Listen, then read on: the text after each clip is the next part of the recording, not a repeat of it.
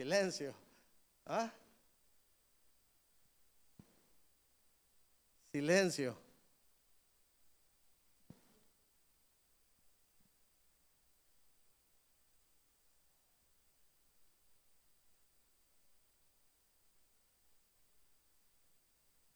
¿Es rico usted en este tipo de cosas? Esa es la pregunta que nosotros deberíamos de hacernos.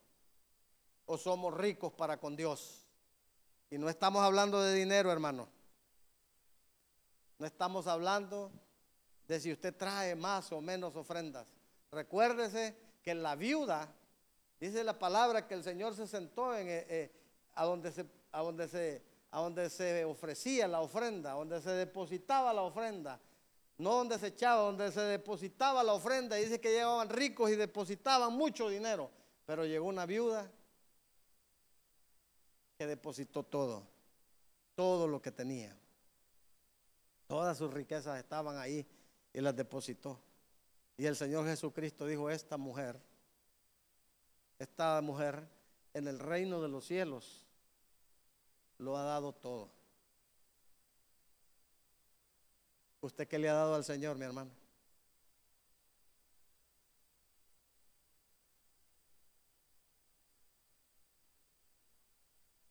Yo, yo voy a ir a la iglesia, pero la verdad es que hay cosas que, nos enseña el pastor que no las voy a practicar. Todo. Yo voy a ir, pero no voy a danzar porque e, eso no sé si está en la palabra. Todo, mi hermano. Yo voy a ir ahí, pero voy a hacer estas cosas, pero estas otras cosas no las voy a hacer porque creo, no, todo.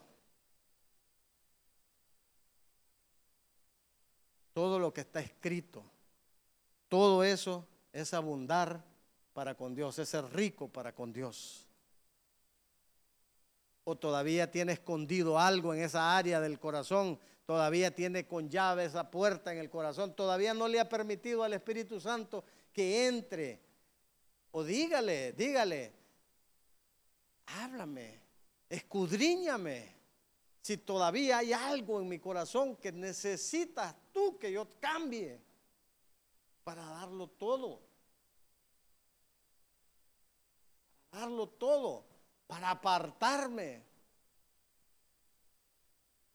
Y si hay áreas que reconocemos que somos débiles, dígale, Señor, tráigalas enfrente del Señor. Todo aquel que esté cansado y cargado, dice, ponga las cargas delante del Señor. Pero muchas veces venimos cargados y cansados, mi hermano, y entramos aquí, dejamos las cargas en la entrada, nos gozamos, eh, danzamos, cantamos, y de cuando salimos, agarramos las cargas otra vez y salimos para allá.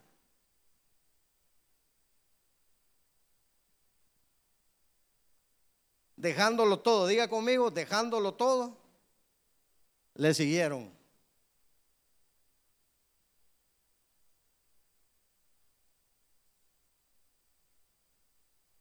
Mire hermano, lo que atesora un rico para el mundo, vamos a leer el libro de Santiago 5, del versículo 1, 1, 2 y 3 vamos a ir leyendo y lo vamos a ir explicando.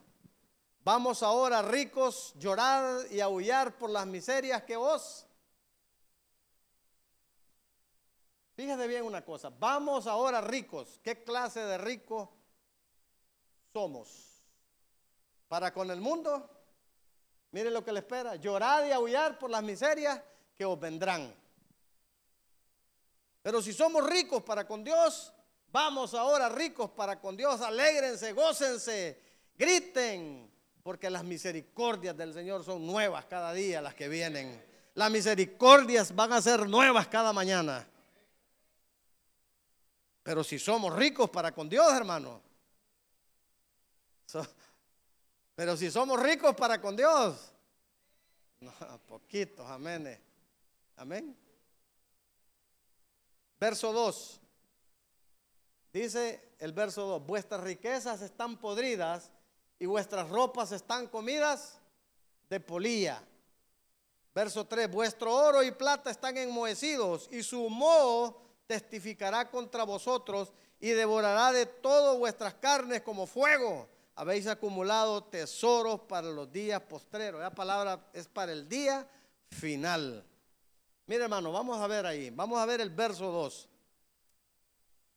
El verso 2, póngame el verso 2. Dice, vuestras riquezas están y vuestras ropas están. Hermano, el que es rico para con el mundo, sus vestiduras están.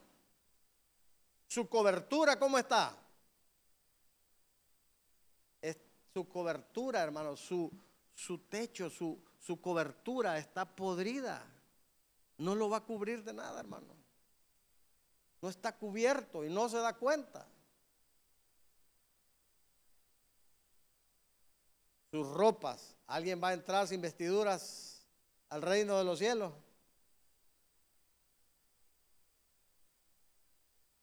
Aquel que entró desnudo. ¿Qué le dijeron? Agárrenlo, échenlo para afuera. Uf, al fuego.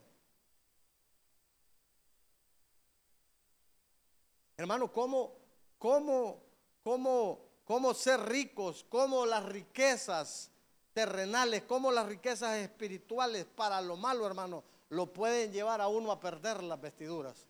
Lo pueden llevar a uno a perder la cobertura. Y mire, fíjese bien, está hablando de personas que tenían vestiduras.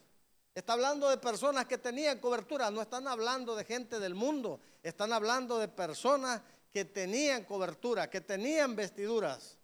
Pero empezaron a hacer riquezas, no para con Dios, sino empezaron a hacer riquezas para con el mundo. Estamos hablando de personas dentro de la iglesia, dentro de la congregación, porque tenían vestiduras. Pero ¿cómo se equivocaron? ¿En qué momento se extraviaron?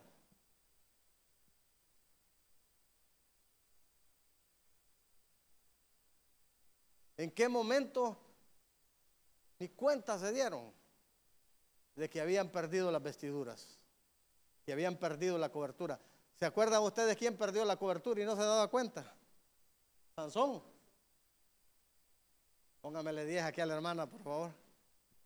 Apúntemele 10. Sansón perdió la cobertura, hermano, y no se había dado cuenta. ¿Acaso Sansón era del pueblo de Dios? ¿Acaso Sansón no era un juez? ¿Acaso Sansón no está mencionado entre los héroes? Pero Sansón se dedicó a hacer todo lo contrario para lo cual él había sido ungido. Amén. Pero perdió su cobertura. El verso 3 dice, vuestro oro y plata están enmohecidos. Hermano, ¿qué significa el oro? Pureza, santidad. ¿Y la plata, hermano? Redención, libertad. Y dice que ¿cómo están? Y su moho, ¿sabe usted qué significa esa palabra moho? Si me pueden poner la palabra moho. Mire, veneno como emitido por serpientes. Hermano, tenemos nosotros que poner atención a esto. ¿Se, recuerdan quién, quién puso oído y el veneno de la serpiente la alcanzó y perdió su pureza? Adán, Eva, Eva, Adán, nuestros primeros padres, santidad espiritual. ¿Por qué? Porque prestaron sus oídos, prestaron sus ojos al veneno de la serpiente. Y el veneno de la serpiente les dijo, de manera que el Señor les dijo, así que el Señor les dijo a ustedes de que si comían del árbol que está del conocimiento del bien y del mal iban a morir. No, hombre, no van a morir. No van a morir. Lo que va a pasar es que Dios, ustedes van a ser igual a Dios y Dios no quiere que ustedes sean igual a Él. ¿Y qué pasó? Comieron, Eva comió primero y después le dio a Adán. El veneno de la serpiente, hermano, los alcanzó. Y dice la palabra, mire, sí, volvamos al verso 3, ese veneno va a testificar, porque la palabra dice que eso era la mentira. En el huerto, una mentira, óigame bien, una mentira cerró el camino, ¿cierto? Una mentira del enemigo cerró el camino, porque esa es la gran mentira. Ustedes saben que eh, el diablo, el Señor lo reprenda, es el padre de la mentira. Y una mentira cerró el camino. Y una mentira hizo que nosotros perdiéramos la vida y que encontráramos la muerte. Por eso el Señor Jesucristo dijo, yo soy la verdad. Y cuando la verdad sale a la luz, ¿qué pasa con la mentira? Se cae. Y yo soy el camino. Él estableció un camino nuevo. También dijo, yo soy la vida.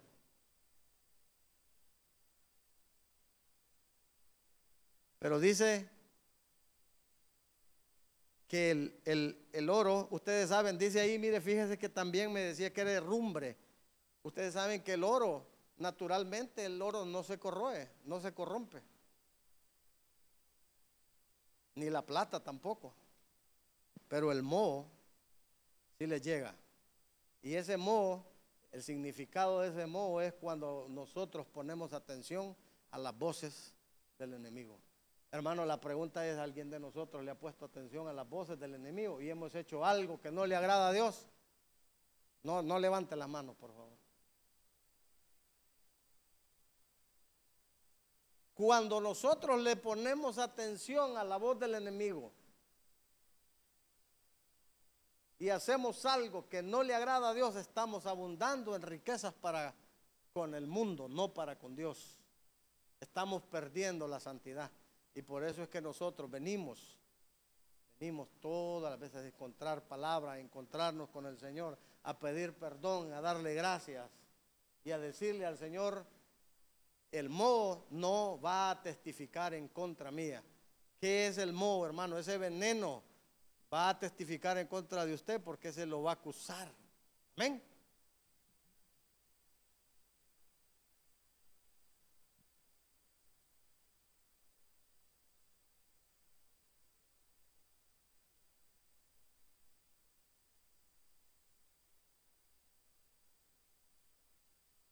Fíjense que en Lucas capítulo 1, verso 53 dice que a los hambrientos colmó de bienes, pero a los ricos, dice, los envió vacíos.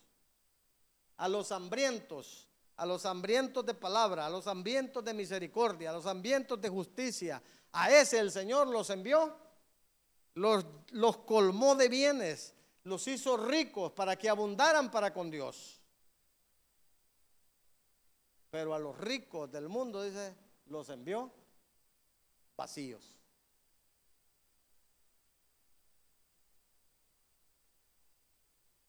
Vamos a seguir leyendo el verso 4 de, de Santiago 5, verso 4. Mire, he aquí dice la palabra, clama el jornal de los obreros que han cosechado vuestras tierras, el cual por engaño no les ha sido pagado por vosotros. Y los clamores de los que habían cegado han entrado en los oídos del Señor de los ejércitos. Hermano, ¿quiénes son los obreros? ¿Quiénes son los obreros? Son los pastores que han trabajado en nuestras vidas. A nosotros hemos venido aquí como, como, como tierras y el pastor, los obreros han trabajado en nuestras vidas, han trabajado, han trabajado, pero cuando nosotros somos ricos para con el mundo, ¿verdad? Y no honramos el trabajo del pastor, y no honramos las enseñanzas que venimos a aprender aquí, y no honramos el, eh, el tiempo que se dedica en predicar la palabra es no cumplir con el jornal, con el pago del jornal. Es no honrar al pastor, es no honrar aquí al, al pastor de las ovejas, es no honrar a Dios, hermano. No sé si me doy a entender. Amén. O sea, ¿cómo le digo? Imagínese que alguien se esté forzando, desvelando, enseñándole la palabra, tratando de enseñarle y usted eh, cuando dice, sí, sí, yo soy, amén, amén, amén, pero sale y empezamos nosotros allá afuera a hacer cosas que no le agradan a Dios, a seguir en las cosas, venimos aquí pensando que el Señor nos va a justificar con solo que vengamos aquí y no poner por obra su palabra. Hay mucha gente que hemos sido enseñados allá donde tilintilean las campanas que ir y entrar a ese lugar y al salir ya estamos justificados, estamos perdonados, estamos como nuevos, estamos listos para volver a ir a pecar de nuevo. Y eso no es así, hermano. Eso no es así, ese es moho, ese es veneno de la serpiente.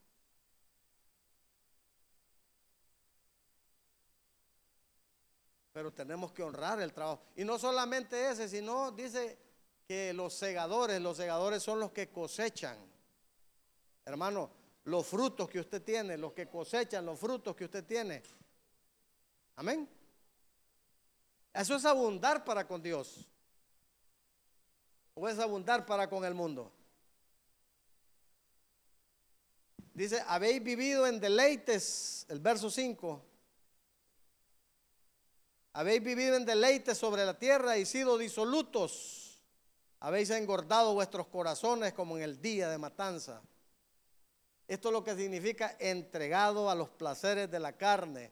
Y una vez que una persona se entrega a los placeres de la carne, endurece su corazón, hermano. Se justifica que lo que está haciendo está bueno. ¿Cuántos de nosotros no hemos escuchado a personas? Aquí no hay, diga, aquí no hay.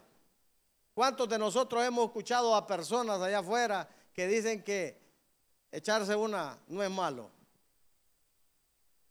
Y empiezan a justificarse con la misma palabra. Dice que el Señor hizo vino en las bodas de Caná y que el Señor era bebedor de vino. Y nosotros, ¿por qué no? Y entonces empiezan a justificarse, hermano. A endurecer el corazón. Y definitivamente hacen riquezas para con, con el mundo. Y están alejados de las riquezas para con Dios.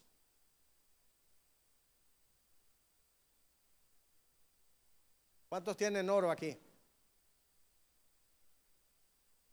¿Cuántos tienen plata? ¿Cuántos libres hay aquí? ¿Cuántos redimidos hay aquí? Entonces tenemos plata, hermano. Tenemos oro, estamos buscando la santificación. La palabra dice que sin santificación nadie verá al Señor, hermano. Tenemos que buscar porque usted no viene aquí a sentarse y a escuchar a alguien hablar. Usted viene aquí a escuchar la palabra, para buscar la vida eterna. Amén. Para buscar la santificación. Para que el Señor mire en su corazón, abundar en cosas de riqueza para con el Señor. Amén. Ahora hemos hablado y qué cosas hay ahí, hermanos, para riquezas para con Dios. ¿En qué debemos de abundar? Número uno, solo voy a mencionar cuatro, porque tenemos poco tiempo. Número uno, el que escudriña la palabra. Mateo 13, 51.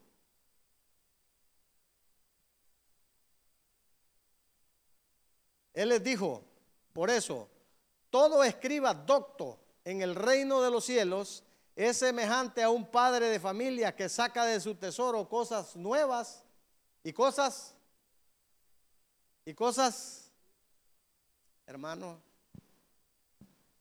dice que el que conoce.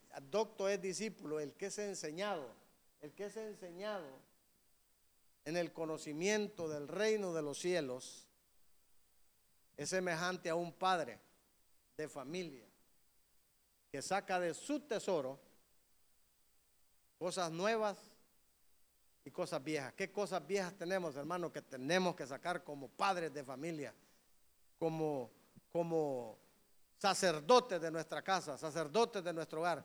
Acuérdense que nosotros somos, somos templo y morada del Espíritu Santo. Esta casa tenemos nosotros que sacar cosas viejas, añejas, es esa palabra.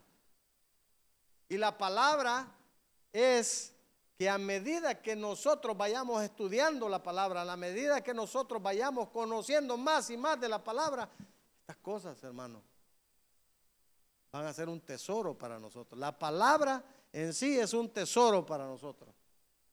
Hay riquezas profundas en la palabra. Hay cosas preciosas en la palabra. En la palabra nosotros encontramos sanidad. En la palabra nosotros encontramos salvación. En la palabra nosotros encontramos libertad. En la palabra nosotros encontramos consuelo. En la palabra encontramos cualquier cosa, hermano.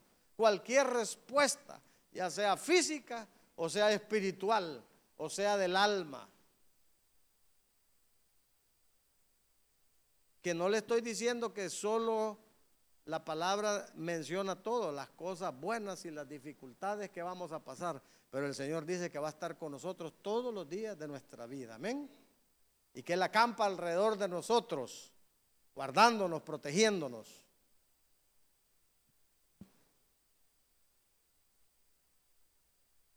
Punto número dos.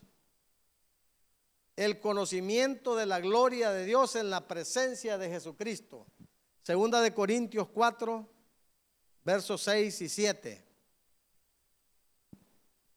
Porque Dios que mandó que de las tinieblas resplandeciese la luz, es el que resplandeció en nuestros corazones para la iluminación del conocimiento de la gloria de Dios en la faz de Jesucristo.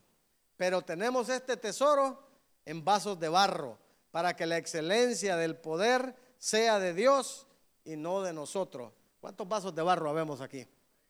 Mire, fíjese, dice que la gloria, la gloria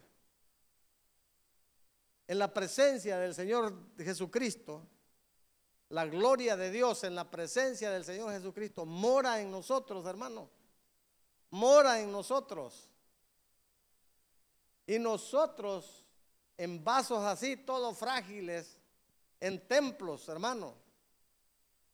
Así que venimos de abundar en las cosas del mundo, pero estamos buscando ahora los tesoros del cielo, estamos buscando los tesoros del reino de Dios, estamos buscando atesorar más y más, no aquí, sino que en el cielo, que nuestro tesoro sea nuestro Dios, hermano, que nuestro tesoro sea Jesucristo, y Él mora en nosotros como vasos, para que el poder de Dios se vea glorificado, para que el poder de Dios sea exaltado y no, no, no de nosotros, sino de parte de Dios por todo lo que está haciendo en nuestras vidas.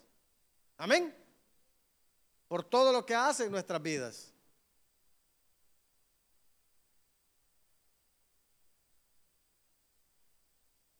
Y dice que Él nos sacó de las tinieblas y nos trajo a la luz verdadera.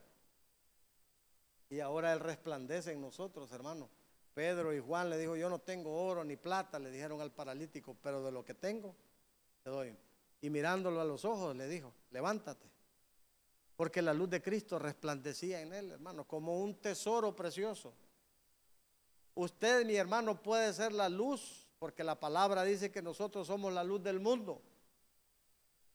Y usted puede ser la luz para las tinieblas de otra persona.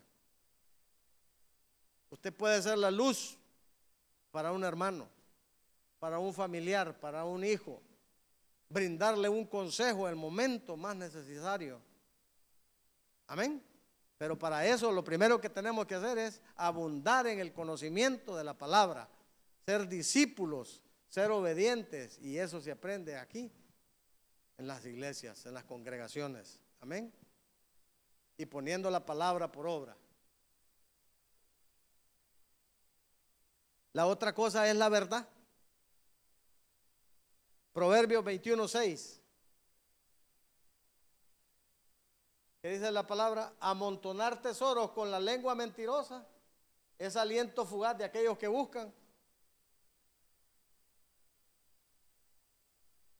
Amontonar tesoros con la lengua mentirosa es aliento fugaz de aquellos que buscan la muerte. Hermanos, la palabra dice que los mentirosos no van a entrar al reino de los cielos. El padre de mentira es la serpiente antigua.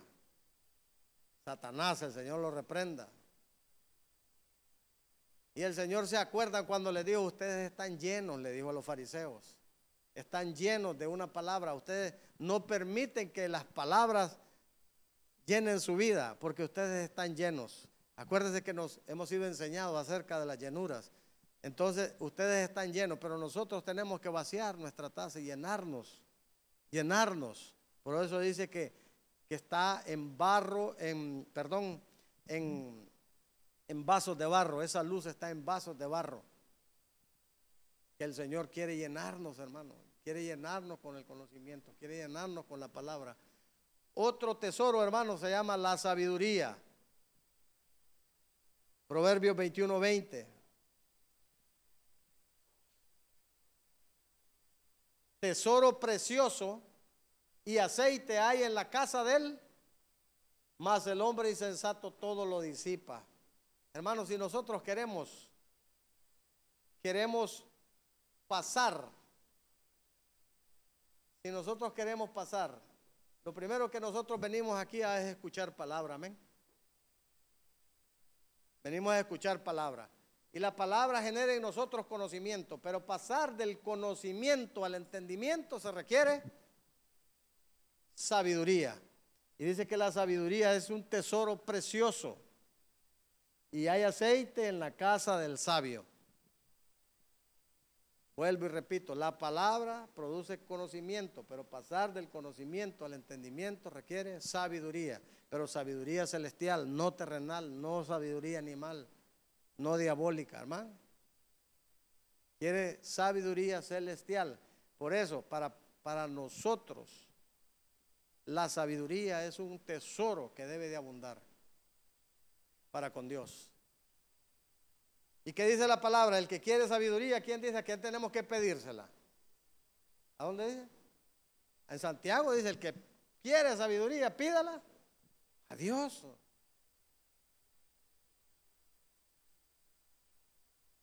Hermano, nuestro especial tesoro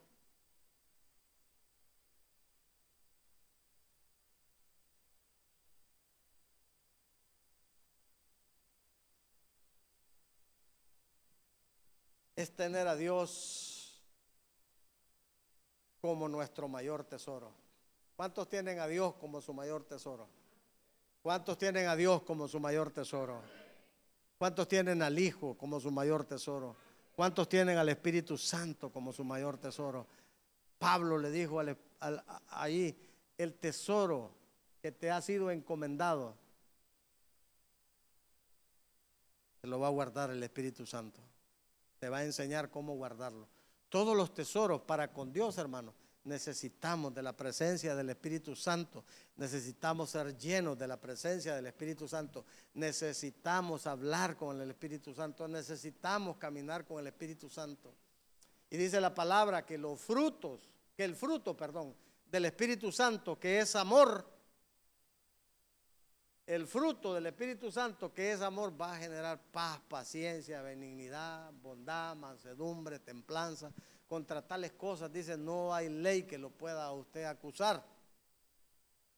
Pero para abundar en la llenura del Espíritu Santo, hermano, lo primerito que tenemos que venir es a escuchar la palabra. La palabra produce fe. Y entonces la fe hace que nosotros vayamos poniendo la palabra por obra. Y al poner la palabra por obra, hermanos, y vamos caminando, vamos creciendo espiritualmente, hermanos, y vamos desechando poco a poco las cosas de la carne, hasta que de repente empezamos a hacer árboles maduros y empezamos a echar fruto. La semilla, que es la palabra, hermano, empezó, salió la planta de un buen terreno, con un buen, con un buen labrador, como un buen labrador dice que tenemos que esperar la cosecha, tenemos que trabajar. Como un buen labrador, tenemos que poner la semilla, hermano, y la semilla, la semilla produce un fruto. Empieza a crecer, pero hay que estarlo abonando, hermano, hay que estarlo siguiendo, hay que estarle echando agua, hay que estarlo fertilizando, hay que estarlo abonando, hay que abundar más y más en la palabra, del conocimiento al entendimiento, sabiduría. Y una vez que nosotros vamos entendiendo la palabra, entonces, en los momentos que nosotros necesitamos la palabra como nuestra arma, nosotros vamos a conocer, amén. Vamos a entender que, que, estamos recibiendo ataques, vamos a reconocer que nosotros estamos perdiendo, eh, hermanos, que nuestras vestiduras podrían estar siendo puestas en, eh, en emergencia, en alerta. ¿Se acuerdan de aquella mujer que perdió los 10 dragmas que el pastor siempre nos enseña? El número 10, acuérdense que es la perfección divina Y al perder un dracma, ella había perdido la perfección divina. Y hasta que contó, se dio cuenta que tenía la casa a oscuras, que tenía la casa sucia.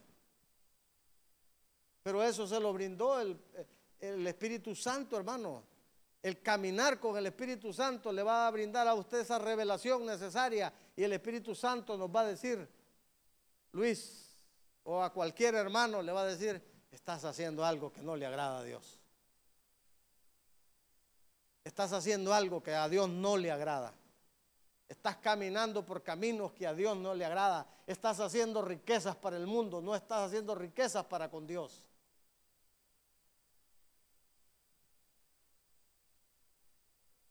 Y hermano, y el árbol empieza a echar frutos. Y cuando el árbol empieza a echar frutos, los frutos deben de ser espontáneos, porque yo nunca he escuchado a un árbol quejarse de que está produciendo mango. Ay, ay, ay, estoy produciendo mango. No se, no se queja, es espontáneo, es natural en él. Los frutos en nosotros deben de ser espontáneos, hermano. Que con solo la presencia del Espíritu Santo ni cuenta nos damos nosotros y ya estamos dando frutos.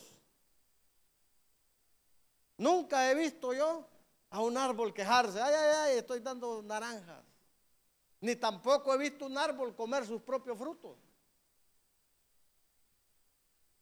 Son otras las personas que gozan de los frutos que usted y yo estemos dando en el Señor. Amén. Porque dice, por su fruto los van a conocer. Y si el fruto que nosotros estamos brindando es agrio, ¿qué van a decir de nosotros? ya es cristiano ¿eh? y va a la iglesia a Ebenezer. Y todo lo que hemos estado aprendiendo aquí, hermano, estamos, no estamos honrando lo que estamos aprendiendo aquí. Lo que el obrero, lo que el obrero eh, está preparando la tierra, está fertilizando, todo eso, no estamos, no estamos dando esos frutos. Pero si el fruto es bueno, hermano, a decir, ¿y en qué iglesia vas? ¿Y quién es tu pastor? Yo quiero ir ahí. Yo quiero conocer al Señor así como te lo enseñan ahí en Ebenezer, Ananael Choluteca. Yo quiero conocer. ¿Por qué? Porque te he visto cambiar, porque te he visto crecer, porque he visto que eres una persona diferente, porque he visto que ya no eres rico para con el mundo, sino rico para con Dios.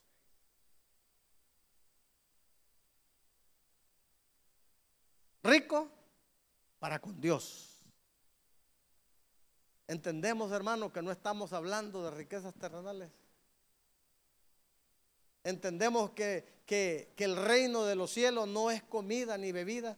Y todo aquello que, que estaban comiendo y bebiendo, hermanos, ¿qué pasó con ellos?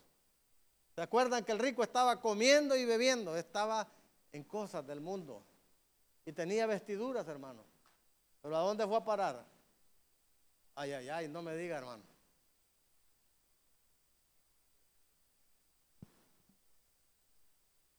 Si podemos, si, pasan los de alabanza, hermanos, yo quiero cerrar.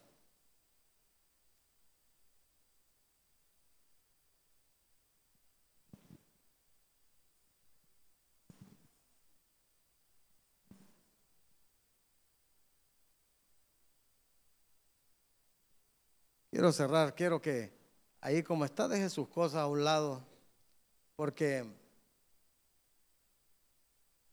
a veces sin darnos cuenta. A veces sin querer. Con los ojos espirituales cerrados. Estamos haciendo cosas que no le agradan a Dios. Estamos abriendo puertas que no le agradan a Dios. Quizás estás utilizando tus ojos Quizás sean tus pensamientos. Quizás sea tu boca.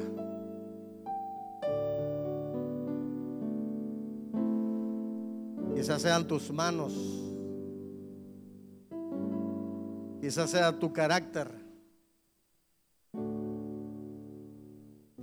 Pero quizás sean los daños que te hicieron cuando tú eras niña o cuando tú eres niño, que afectaron tu alma. Y ahora están abundando en cosas que no le agradan a Dios. Pero Pero esta noche el Señor dijo, yo voy a salir a tu encuentro. Y si tú lo has pedido, y si el Señor te ha prometido que va a cambiar tu manera de mirar,